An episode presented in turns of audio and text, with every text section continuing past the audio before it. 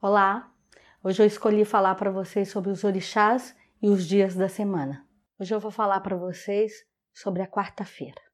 A quarta-feira é conhecido como o dia da guerra, o dia do fogo, o dia do caldeirão fervendo. Por que isso? Porque a gente chegou na metade da semana. As pessoas já estão numa expectativa, puxa, a semana já está na metade, daqui a pouco acaba, o que, que eu fiz? Terminei, continuei. Então, nesse dia, quem comanda com a gente? A quarta-feira é comandado por Xangô e pelas gêmeas, Yansan e Obá. Então, por que é Xangô? Porque ele é o deus da justiça, do equilíbrio e do dinheiro que corre no mundo. Então, na quarta-feira, se a gente está correndo e estamos falando de semana, e estamos falando de plano material, de desejo, de busca, de construção, de movimento profissional, movimento de vida, de criação, de estudo, nada melhor do que a gente chegar na metade da semana se sentindo equilibrada ou equilibrado e sentindo que a gente administra o nosso patrimônio, que a gente de fato é o rei do nosso império e para isso, nada melhor do que a gente ter a parceria do Rei dos Reis, que é o Orixá Xangô. Ele que mostra o quanto chegou na metade da semana e para você se sentir equilibrado, você tem que sentir que você fez todos os movimentos da tua vida, que todos os chatãs foram alimentados, que você lidou com a sua materialidade, que você lidou com a sua espiritualidade, que você lidou com o seu emocional, que você lembrou do outro, mas você lembrou de você.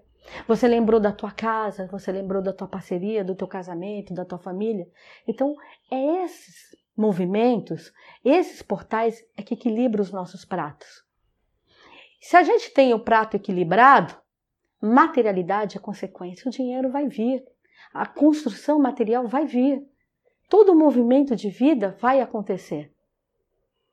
Mas se você achar que você está em baixa, que você ainda não teve a energia da motivação necessária, o seu mundo não aconteceu, então a gente precisa buscar brilho para a nossa aura. Precisa buscar é, credibilidade própria. Né? Buscar o poder que você tem no teu interno, mas que você ainda não conseguiu colocar isso para fora. Então nada melhor do que uma parceria com o Orixá Obá.